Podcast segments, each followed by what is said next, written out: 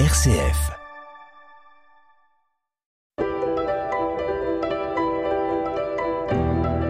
Bonjour Anne-Marie.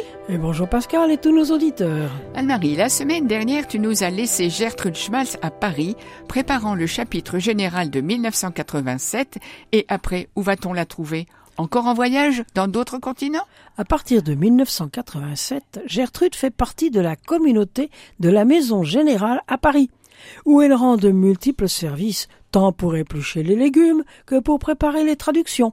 Ces partages enrichissent les réunions communautaires. Beau témoignage de service. On dit aussi que chaque semaine, elle assure une présence à la chapelle de Montmartre, ce qui permet que la crypte reste ouverte. Tu te souviens que cette crypte est chère à Ignace de Loyola et au père de Clarivière? Oui. De plus, elle collabore avec Charlotte Bury pour préparer les annales de la Société des filles du cœur de Marie de 1929 à 1935 et récolte le plus de renseignements possible pour le tome suivant, 35-47. Anne-Marie, j'ai entendu dire que comme elle parlait allemand, elle avait été envoyée pour visiter nos sœurs en Allemagne de l'Est. En sais-tu quelque chose? Ah oui, Pascal. À cette époque, c'était difficile. Les religieuses n'avaient pas droit de citer là-bas. Alors nos sœurs, paraît-il, portaient des bijoux, des vêtements un peu décolletés, etc., etc., et espéraient ainsi passer inaperçus. Aussi, quand Gertrude allait les rencontrer, le motif était qu'elle allait rencontrer une de ses nièces. Elle ne passait jamais avec des papiers compromettants. S'il y avait quelque changement dans les constitutions ou autre, ou un document important, elle l'apprenait par cœur. Ainsi, elle passait libre pour voir sa nièce. Pascal, est-ce que tu n'aurais pas vécu un peu quelque chose comme ça au début des relations avec le Vietnam? Effectivement, Anne-Marie.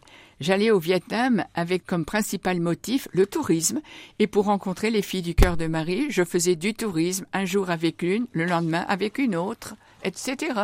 J'ai entendu aussi que nos sœurs en Allemagne de l'Est, pour éviter d'être découvertes, prenaient des chemins détournés dans la ville pour rentrer chez elles. Quand elles prenaient un bus, par exemple, elles descendaient une station au moins avant et ne rentraient pas directement chez elles. Gertrude a raconté qu'un jour, elle était dans un bus. Un policier est arrivé et a dit Il y a une religieuse ici. Gertrude alors a fait signe aux autres, elles sont descendues à la station suivante, et rien ne s'est passé, ni vu, ni connu. Cela nous rappelle quelque chose. Le père de Clorivière et Adélaïde de Cissé sous la Révolution française. Petite question. Anne-Marie, Gertrude a-t-elle pu finir le travail des annales? Ah, Ce travail était pratiquement achevé au moment du déclin rapide de sa santé en 1991. Elle réunit alors une équipe de filles du cœur de Marie française pour la réduction définitive et remet à chacune les documents nécessaires. Et après la séance de remise des dossiers, la supérieure générale, Maureen Alicet, la trouve rayonnante de joie et de soulagement. Gertrude lui dit tout simplement Maintenant, je peux dire mon nom d'émitis, je peux partir en paix. Et à l'aube du jeudi saint, le 28 mars 1991, Gertrude entrait dans la paix du Seigneur. Elle avait 80 ans. Au revoir Pascal, à la semaine prochaine à la découverte d'une autre fille du cœur de Marie. Oui, nous allons continuer à voyager, j'espère Anne-Marie. Au revoir à tous nos auditeurs.